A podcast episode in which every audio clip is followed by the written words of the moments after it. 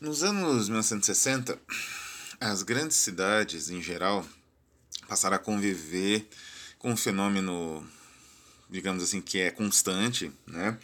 Ela só, essa, esse fenômeno só foi se expandindo por mais e mais cidades, que é a poluição atmosférica que atinge um tal grau em determinados momentos, determinados, tipo, mais ou menos no verão, ou em épocas de seca, e que se forma em cima da cidade uma, uma espécie de, de neblina, de fumaça tóxica, devido à produção, às vezes à produção industrial, às vezes ao puro descarga de, de milhares e milhares, né, de centenas de milhares, de milhões de automóveis, né, do, do escapamento de, desses, desses automóveis, desses veículos em geral, né, quer dizer, tem caminhão, não é?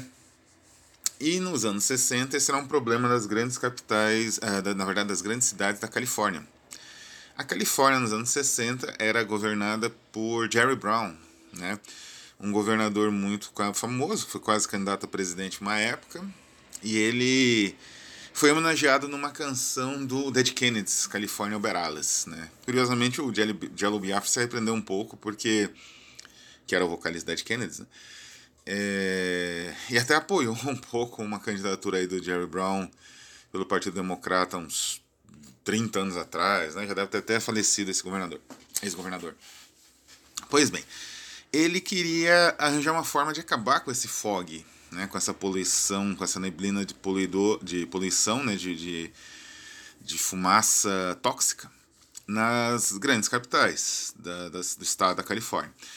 E ele recebeu algumas ideias, fez meio como uma espécie de concurso, né?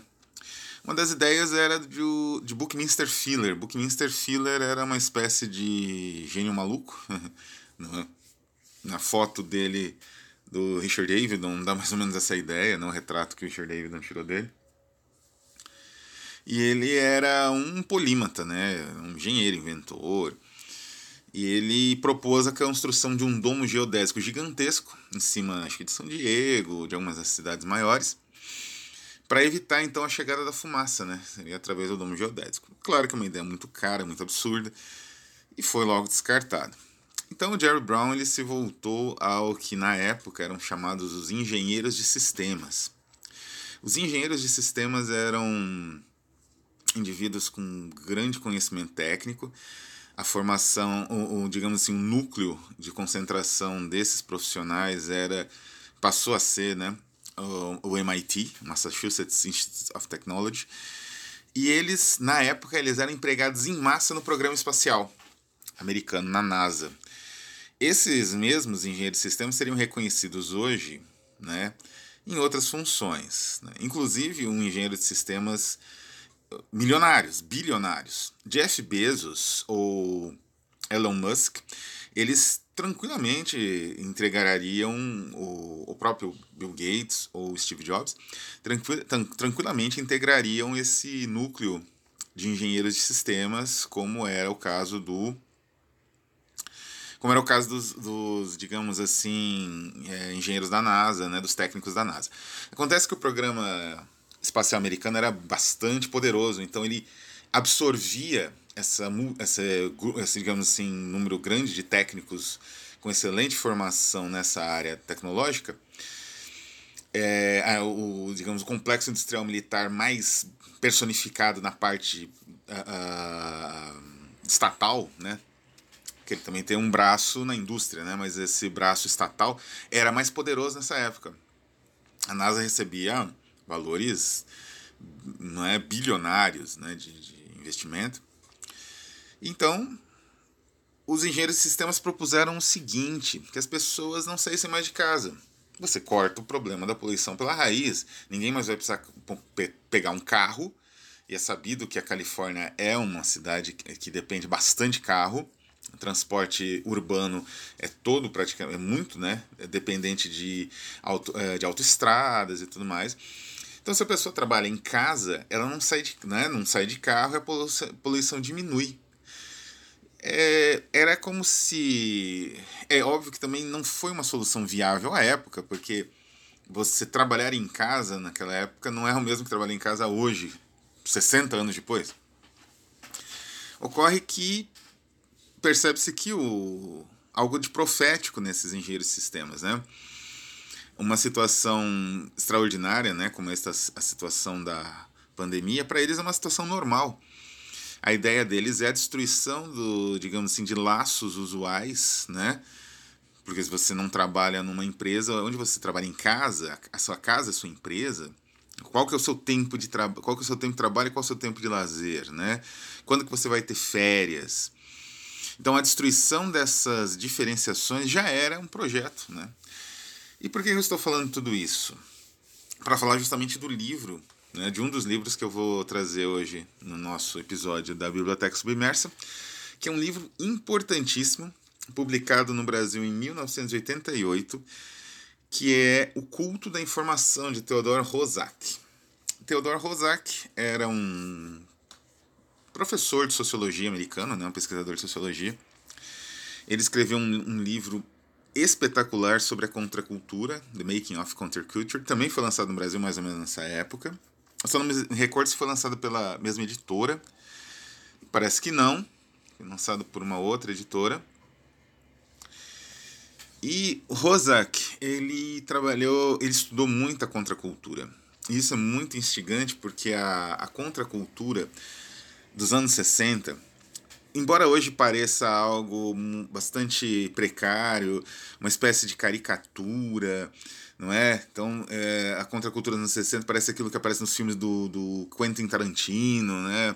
Era uma vez em Hollywood, tá? aquela caricatura do mundo hippie e, e, aquele monte de absurdos, aquelas seitas bizarras. Isso é só um lado da contracultura, faz parte, evidentemente, do núcleo do contracultural, é, da, claro, dos anos 60. Existem outros movimentos contraculturais que eu não vou tocar agora. Eu vou, existe ensaio, né? Eu, inclusive, estou planejando um livro sobre esses movimentos, mas nos anos 60, né? Existe, claro, o lado mais uh, caricato, que é bastante explorado em Hollywood, bastante explorado por Tarantino, né, no filme, no, nesse filme especialmente, era uma vez em Hollywood. Mas existe um outro lado. É? A contracultura ela construiu um, um, um, modelo de cultura de massa que se tornou a cultura. é interessante isso, né? Ah, o que se lia, história em quadrinhos, Marvel, né? os personagens uh, Senhor dos Anéis, isso daí se tornou hoje a cultura, não é mais a contracultura. E isso em grande parte pelo sucesso, né, como eu disse, do, dos, dos, digamos assim, dos tecnocratas, não é, desses engenheiros de sistemas, que era o, o, título, o nome, aliás, que o próprio o próprio Rosak usa um pouco, que era o nome dos anos 60. Então, ele, ele, o sucesso começou nos anos 60 existia uma. E o Rosak ele documenta muito bem isso no culto da informação. Foi um processo, digamos assim, de transformação de um pensamento. Não é? No, a, a informática, como a gente entende hoje, surgiu na guerra, a Segunda Guerra Mundial, com uma necessidade de decodificação dos códigos nazistas, especialmente das máquinas tipo Enigma, né, de código nazista, que eram muito boas e que gerava uma codificação, um, um nível né, de, de segurança de codificação gigantesco, comparável a de muito algoritmo aí de, de, de proteção de senha. Acontece o seguinte, que uh, então decodificar isso é muito difícil. Então juntou os professores universitários, pesquisadores, matemáticos e físicos para construir máquinas que possibilitassem a decodificação dessas dessas, uh, digamos assim, é, dessas máquinas de código nazistas de maneira mais fácil, né? Então assim surgiu a informática de certa forma, mas o, o que acontece? Uh, depois disso, com o passar do tempo, essa necessidade de guerra, obviamente, perdeu muito do seu sentido e a engenharia de sistema começou a se desenvolver em outras direções, né? O, digamos assim, essa percepção tecnológica. E é isso que o Rosak historia. E muito bem, porque o computador, né, o desenvolvimento tecnológico nesse sentido, ele se aproximou do próprio desenvolvimento da, da contracultura. Graças aos engenheiros de sistemas, esses jovens formados no MIT, especialmente, em outras universidades americanas, algumas universidades europeias, inclusive, ou asiáticas, né, que passaram a rejeitar o sistema político tradicional em prol de um sistema, digamos assim, tecnocrático, né, de uma utopia tecnocrática. E quando essa utopia se, se concretiza, justamente nos anos 80, 90 e agora no século 21, na forma desses bilionários que praticamente controlam setores, segmentos gigantescos da economia e que são todos, digamos assim, advindos, tiveram como professores esses grandes engenheiros de sistemas como Simon Papert e outros, né? É, e o Rosak, o que é mais interessante nele é a percepção crítica desses aspectos, né? É um livro extremamente crítico do, do culto da informação. O nome já diz, né? Quer dizer, a informação, a, a, a, essa concepção, porque é necessário entender o que, que o Rosak entende por informação. E isso atravessa um pouco o que a nossa sociedade mesmo entende por informação. Informação é um conjunto, digamos assim, de estímulos codificados isso é informação, né? É um conjunto de estímulos codificados, né, estruturados num código que, que possibilita a máquina o entendimento daquele processo. Porque se você não codificar a máquina, não vai perceber, não é? O processo passa. Então, para um o domo, por exemplo, o domo de ferro, um outro domo, né? o domo de ferro da, de Israel funcionar, os radares precisam mandar os estímulos para os mísseis, né, para as estações de mísseis, que vão responder e os mísseis vão ter um certo controle humano até o ponto de atingir os foguetes palestinos que se aproximam da, das regiões urbanas, né, dos perímetros urbanos de Israel. É, a informação é isso. Não é? Informação, então, é essa, esse dado que o radar envia, não é? esse conjunto, né, esse pacote de dados que o radar israelense envia quando detecta o foguete né, se aproximando. Se fosse um foguete Tomahawk, essa defesa seria inútil, porque o foguete voaria numa. Não é, é um míssil, no caso, voaria numa. Uh, ou seria mais difícil, né? Porque eh, seria um conjunto maior de informações, que voaria mais baixo, né? Você teria que do que o alcance do radar, e aí você teria que utilizar outras tecnologias para detectar o, o, o míssil se aproximando, estilo Tomahawks, né? Então, a, isso é informação. A informação são estímulos rápidos. Uh, existe um, por um certo tempo, isso se vê até os anos 2000, com Nicolas Negroponte, com alguns, inclusive alguns filósofos do CNRS na França, como Pierre Levy, existia uma espécie de culto da informação intelectualizado, como se a informação não fosse isso, não é? Não fosse um conjunto de estímulos enviado de uma máquina para outra, como um pacote de dados, né? Como se a informação fosse uma espécie de percepção é, ou formulação do universo. O universo ele se formula ao redor da percepção informativa e não mais daquilo que no passado a gente diria que seria o conhecimento ou a partir da, de Sócrates, o diálogo, o conhecimento construído né, interativamente. Não. Né, para esses, como, como eu falei, Negroponte ou outros, uh, que caíram no completo esquecimento né, a partir do momento em que a, a, a pandemia e outras crises sucessivas do, do sistema industrial demonstraram que as, as utopias né, tecnológicas eram absurdas. É, eles acreditavam simplesmente que a informação era o núcleo do novo conhecimento, né? E a informação, o Rosak, ele, ele digamos assim, trabalha a, a, estrutura essencial da informação dentro de uma máquina, e a informação é isso, é só um pacote de dados, de estímulo, né? Por isso que as máquinas têm dificuldade em andar, não é? Por isso que é difícil fazer um robô que desvie de obstáculo, porque ele precisa digamos assim, processar esses estímulos de uma maneira muito rápida, não é? Senão ele vai tropeçar no obstáculo. E ele não consegue fazer isso. Nenhum processador mais rápido do planeta consegue, não é? Então, A percepção dessas limitações hoje é mais nítida, mas nos anos 60 não era. E as máquinas eram como se fossem substitutos da humanidade, né? Então o, o ele, ele trabalha muito isso, justamente essa, essa, essas conexões né, de uma mentalidade tecnocrática e de uma ficção científica utópica, também surgiu, ressurgiu muito nos anos 60. Quer dizer, existia a ficção científica crítica, mas também existia uma, um pouco utópica, né? E é, essa desmistificação ele faz de uma maneira brilhante. Né? É um livro recomendadíssimo nesse sentido.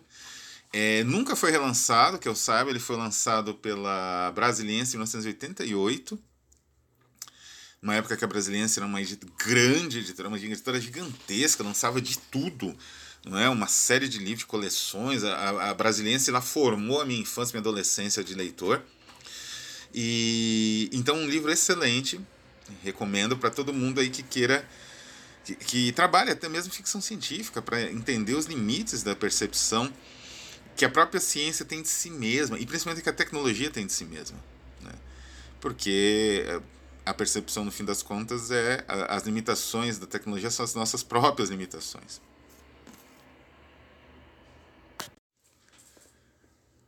Um dos grandes sonhos da humanidade é a produção de uma língua, de uma de um sistema semiótico simbolicamente perfeito. Como seria isso? Uh, a compreensão dos sistemas, de qualquer sistema semiótico, depende do, digamos assim, do aprendizado. Uma língua precisa ser aprendida, não é? E depende também dessa de uma disposição social desses elementos, né? Uma língua, ela não, não, não basta ela ser aprendida na escola ou coisa assim. Ela também precisa ter um, uma dinâmica social para ela existir, não é? O hebraico, por exemplo, que foi reintroduzido em Israel, é um grande exemplo, né? Quer dizer, o, hebraico hoje é um idioma muito complexo, muito diferente do que aquilo que era proposto nas gramáticas pelos sionistas, né, que trabalhavam com gramática, que tinham essa proposta de recuperar não as línguas da, do, do êxodo, né, o Yiddish, mas recuperar realmente o hebraico original. E assim vai. Né? O português, que foi recuperado no Timor, com professores inclusive brasileiros, né? ele é bem diferente, ele, ele sofreu uma série de mudanças, né? Nos, nos, de anos e anos aí de, de ensino para recuperação do português, né? Então, o, e por outro lado, o idioma ele não é motivado, né? Quer dizer, nenhum sistema semiótico é motivado, ele não é natural. As coisas não carregam o, signo do seu significado impresso nelas mesmas, né? Existe apenas uma sugestão, em alguns casos, ou né, que você consegue evocar através de neologismos e tudo mais. Mas ainda assim é uma sugestão. No fundo, no fundo, continua sendo desmotivado, né? Então, a, a busca de um idioma motivado e de uma compreensão uma quase imediata, sem a necessidade desse longo, digamos assim, desse longo salto que vai do aprendizado daquele sistema semiótico, da difusão numa sociedade desse mesmo sistema semiótico, etc, etc. E sempre foi um sonho da humanidade, porque aí você estaria naquela língua perfeita, aquela língua adâmica, empregada por Adão para batizar os animais, por exemplo, na Bíblia, né? E é, é curioso porque essa, esse ideário, digamos assim, utópico, ou pelo menos não exatamente. Uh, né, é, é, depois de um certo momento da história humana, ele se tornou completamente abandonado. Né? Quer dizer, impossível é algo que está dentro de uma visão mística ou, ou visão religiosa, né? como é o caso da Bíblia. As necessidades desse sistema semiótico voltaram no século XX. Por que exatamente? Bom, no século XX, especialmente a partir dos anos 40, a humanidade descobriu os prazeres e misérias da energia nuclear. Né? É uma energia limpa, aparentemente quase infinita. Você depende de pouquíssimos recursos é, naturais, né? Exploração, básica, ainda, ainda é necessário, claro, a exploração de urânio e a destruição tanto dos mineradores quanto de regiões inteiras de países subdesenvolvidos. Mas não interessava muito nos anos 50, né? As pessoas estavam não se importavam de onde vinha o combustível dos reatores que mantinham os televisores ligados, a luz acesa e os refrigeradores funcionando das suas casas, estilo Mad Men, né? Ocorre que, embora tenha delícias, né, a energia atômica, inclusive em termos ecológicos, isso é negável, não é? A, a, o, o que afeta um, um, bio, um ecossistema, a construção de uma energia, eh, usina termoelétrica ou de uma energia hidrelétrica é gigantesco o impacto, né? Extinção de, até de, de, de paisagens inteiras, de, de casas, de pessoas que vão ficar sem casa e tal. Mas tem as suas misérias, é claro. E a principal, uma das principais misérias são os rejeitos. Porque vai chegar um determinado momento que aquele urânio que iluminou cidades e mais cidades, ele vai ficar é, vai, vai ficar exaurido e ele vai ser inútil para o reator. Então o minério ele não é eterno ele é como qualquer coisa, né? Ele vai perdendo os seus átomos, vai perdendo sua constituição química, até que ele se torne inútil, ele não pode ser mais usado no interior de um reator. A solução aí é descartar e pôr minério novo.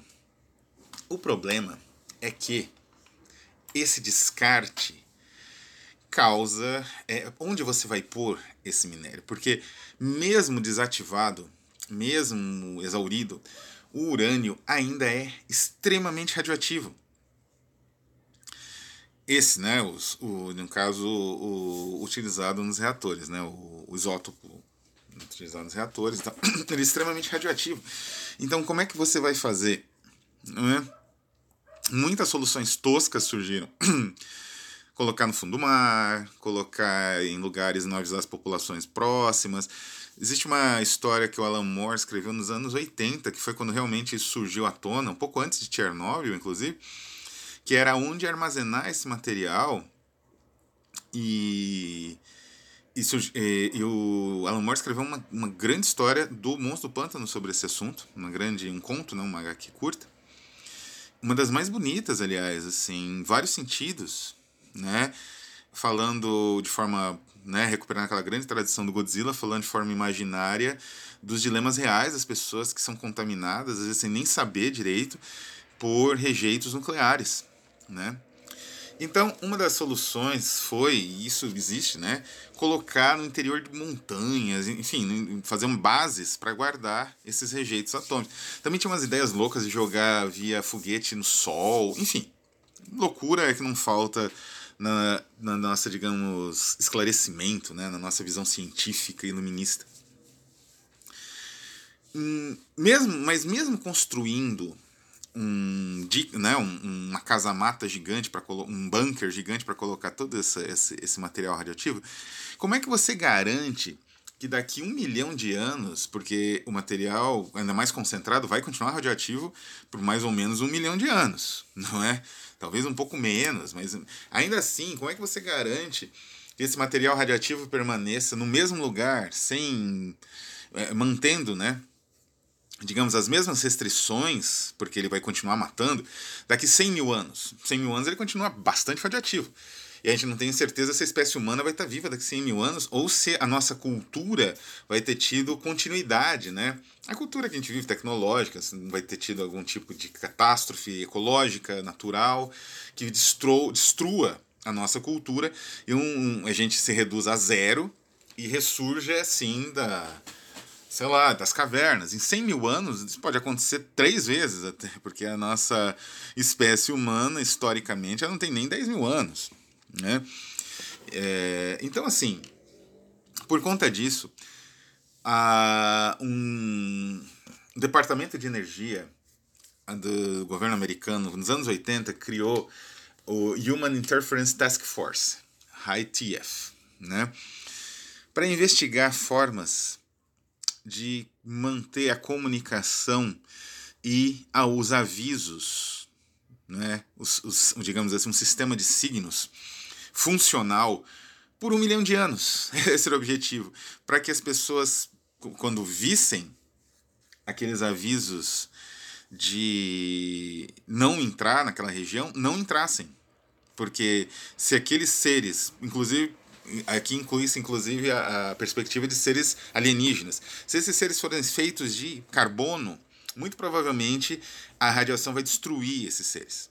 Não importa a, a, a constituição física deles ou o que seja. Né? O que, que acontece? Esse parece coisa de ficção científica, né? São aqueles livros. É, o livro que a gente vai falar agora, que na verdade é um relatório, nunca foi publicado.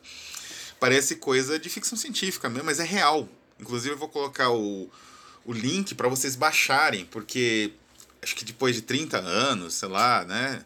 Em 2000 e pouco, esse material que era sigiloso, ele veio à tona e foi colocado público, né, publicamente. O, como eu conheci esse material antes? Em 2001 saiu no Brasil o livro do Humberto Eco, A Busca da Língua Perfeita. Excelente livro. Né? Uso bastante nas minhas pesquisas de semiótica, que trabalham com linguagem e êxtase, que são nada mais é do que uma tentativa de sintética de fazer exatamente isso que eu falei, é uma linguagem perfeita, que suspenda né, todos os princípios de incompreensão.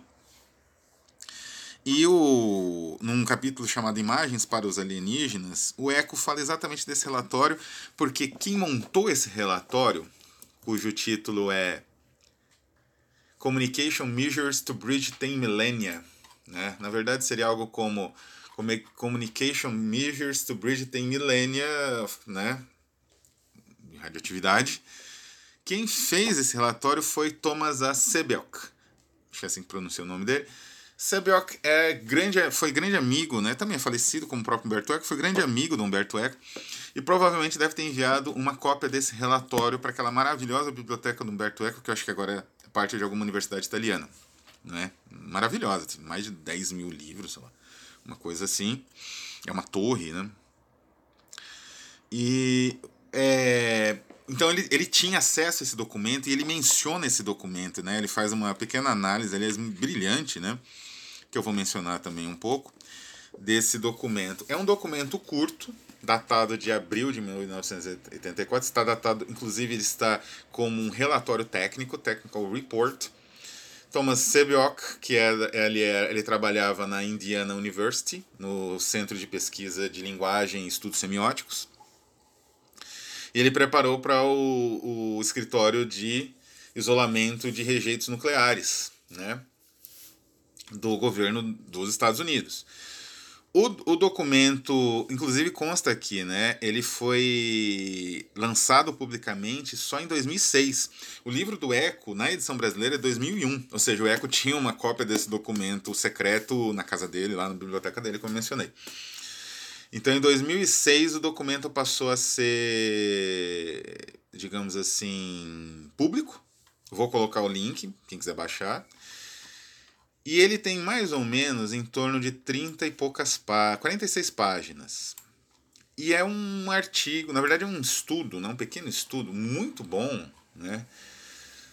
Em, em, que ele faz, primeiro ele faz uma recuperação de alguns princípios da semiótica, semiótica aqui de um modo geral, né, é mais vinculada à, àquela percepção estabelecida pelo Saussure do que propriamente pela concepção, uma concepção específica de Pierce, de Greymar, ou o que seja, né?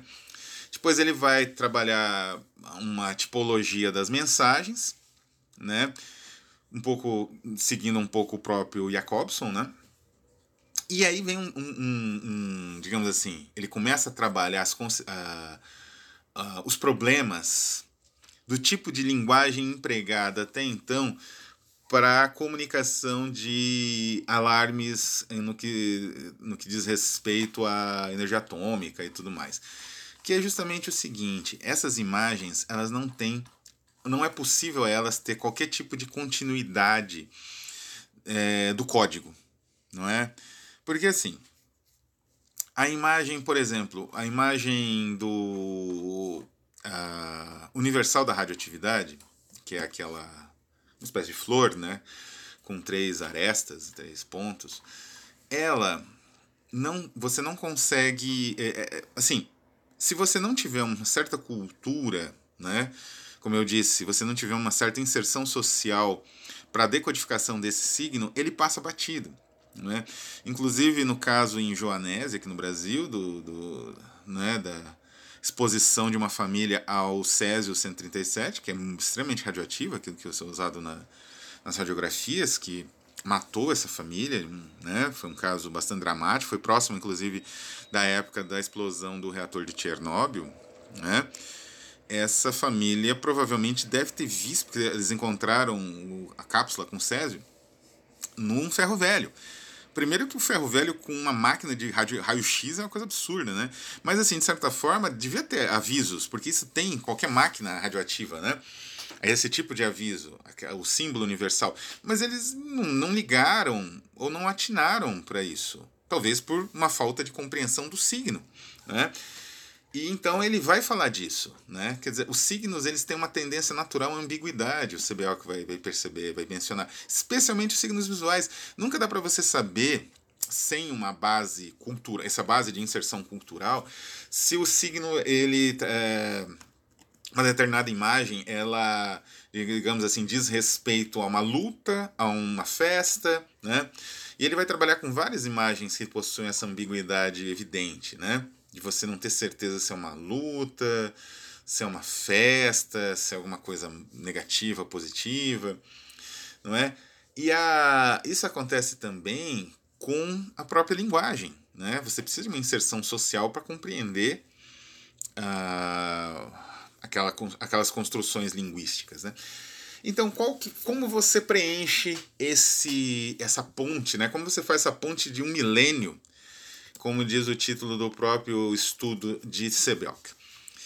A única forma que ele percebe é uma forma narrativa.